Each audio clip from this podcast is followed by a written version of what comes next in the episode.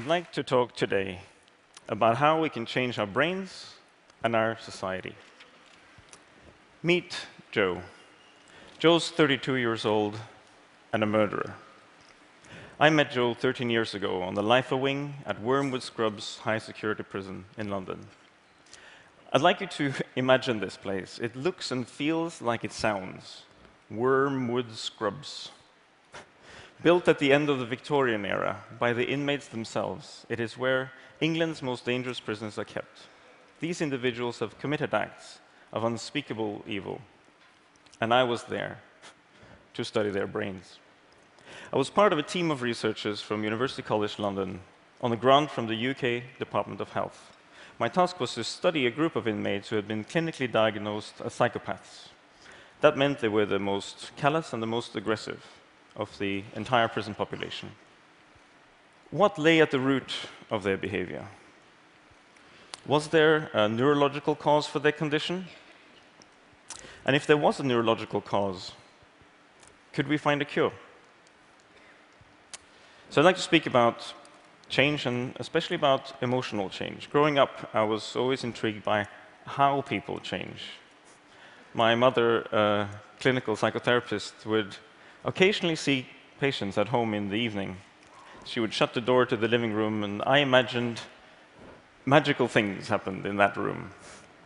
At the age of five or six, I would creep up in my pajamas and sit outside with my ear glued to the door. On more than one occasion, I fell asleep and they had to push me out of the way at the end of the session. And I suppose that's how I found myself walking into the secure interview room on my first day at Wormwood Scrubs. Um, Joe sat across a steel table and greeted me with this blank expression. The prison warden, looking equally indifferent, said, Any trouble, just press the red buzzer and we'll be around as soon as we can. I sat down, the heavy metal door slammed shut behind me. I looked up at the red buzzer far behind Joe on the opposite wall. I looked at Joe. Perhaps detecting my concern, he leaned forward and said as reassuringly as he could, ah, Don't worry about the buzzer, it doesn't work anyway.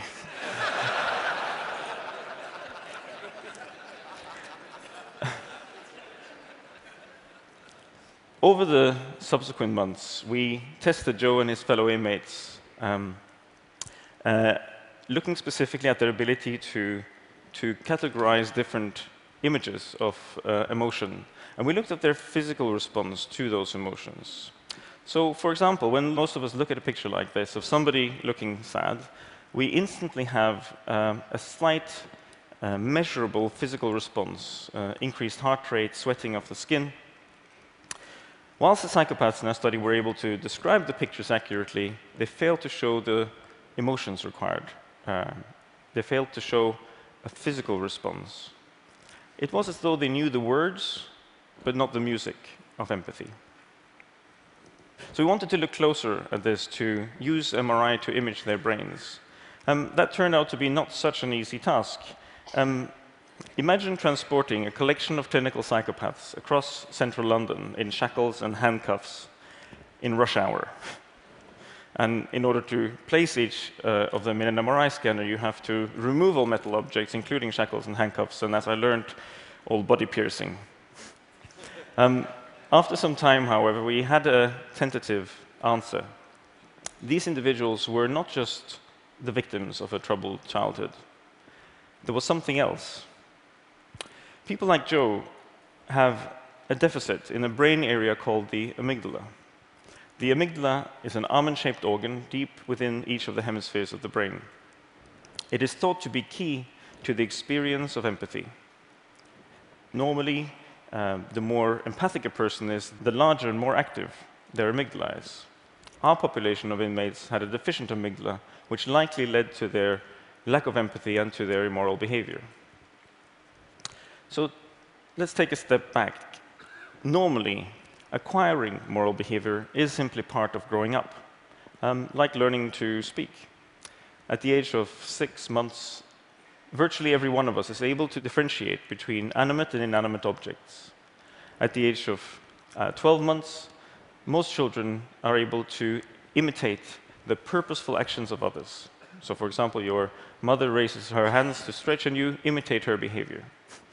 At first, this isn't perfect. Um, I remember my cousin Sasha, two years old at the time, um, looking through a picture book and uh, licking one finger and flicking the page with the other hand.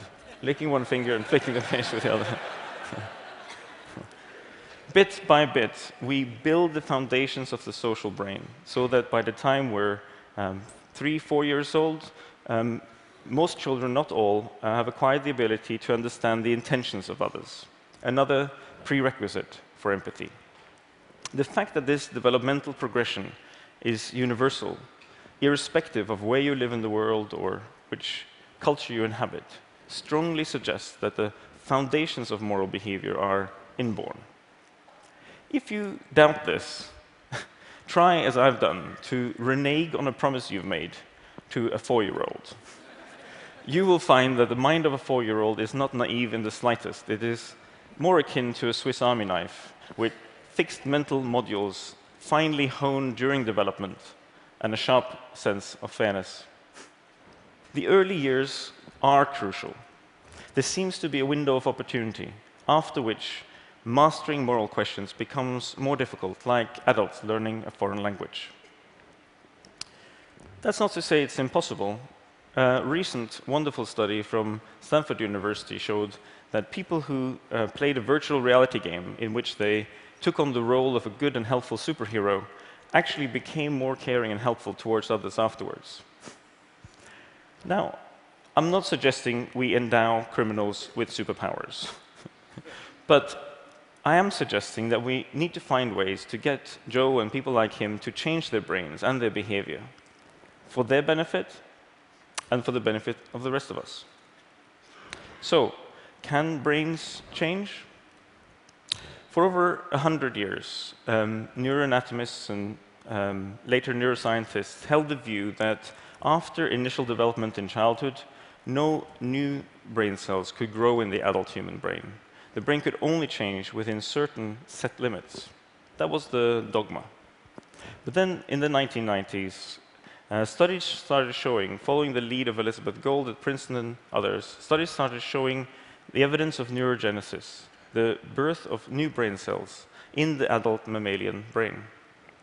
First in the olfactory bulb, responsible for a sense of smell, then in the hippocampus, uh, involved in short-term memory, and finally in the amygdala, itself. In order to understand how this process works, um, I left the psychopaths and joined a lab in Oxford, uh, specializing in learning and development. Um, instead of uh, psychopaths, I studied mice because the same pattern of brain responses appears across many different species of social animals.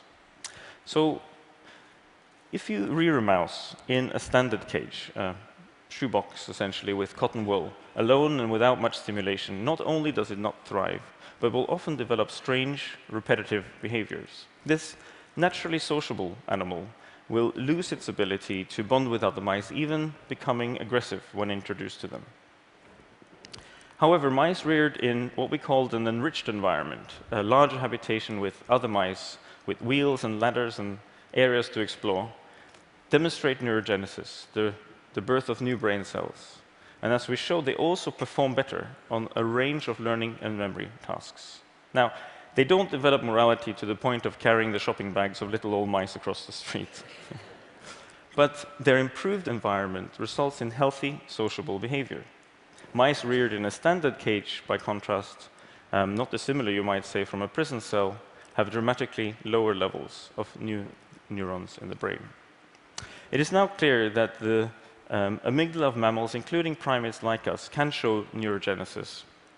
In some areas of the brain, more than 20% of cells are newly formed. We're just beginning to understand what exact function these cells have, but what it implies is that the brain is capable of extraordinary change way into adulthood.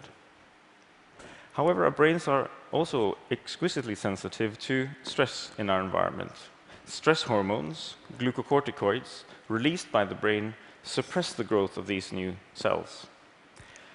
The more stress, the less brain development, which in turn causes um, less adaptability and causes um, higher stress levels. This is the interplay between nature and nurture in real time in front of our eyes.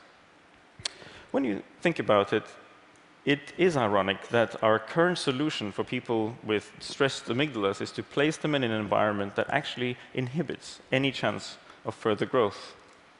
Of course, imprisonment is a necessary part of the criminal justice system and of protecting society.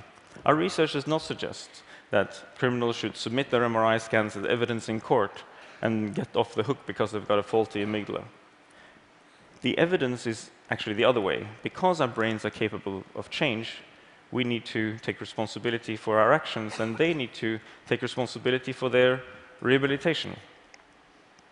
One way such rehabilitation might work is through restorative justice programs. Here, victims, if they choose to participate, and perpetrators meet face to face in safe, structured encounters. Um, the perpetrator is encouraged to take responsibility for their actions, and the victim plays an active role in the process. In such a setting, the perpetrator can see, perhaps for the first time, the victim as a, as a real person with thoughts and feelings and a genuine emotional response. This stimulates the amygdala and may be a more effective rehabilitative practice than simple incarceration. Such programs won't work for everyone, but for many, it could be a way to break the frozen sea within. So what can we do now? How can we apply this knowledge? I'd like to leave you with um, three lessons that I learned. The first thing I learned was that uh, we need to change our mindset. Since Wormwood Scrubs was built 130 years ago, society has advanced in virtually every aspect, in the way we run our schools, our hospitals. Yet the moment we speak about prisons, it's as though we're back in Dickensian times, if not medieval times. For too long, I believe, we've allowed ourselves to be persuaded of the false notion that human nature cannot change. And as a society, it's costing us dearly. We know that the brain is capable of extraordinary change. And the best way to achieve that, even in adults, is to change and modulate our environment. The second thing I, have learned is that we need to create an alliance of people who believe that science is integral to bringing about social change. It's easy enough for a neuroscientist to place a high security inmate in an MRI scanner. Well, actually, that turns out not to be so easy. But ultimately, what we want to show is, is whether we're able to reduce the reoffending rates. In order to answer complex questions like that, we need people of different backgrounds, lab-based scientists and clinicians, social workers and policymakers philanthropists and human rights activists to, to work together. Finally, I believe we need to change our own amygdalas because this issue goes to the heart not just of who Joe is, but who we are. We need to change our view of Joe as someone wholly irredeemable. Because if we see Joe as wholly irredeemable, how is he going to see himself as any different? In another decade, Joe will be released from Wormwood Scrubs. Will he be among the 70% of inmates who end up reoffending and returning to the prison system? Wouldn't it be better if, while serving his sentence, Joe was able to train his amygdala, which would stimulate the growth of new brain cells and connection, so that he'll be able to face the world once he gets released? Surely that would be in the interest of all of us.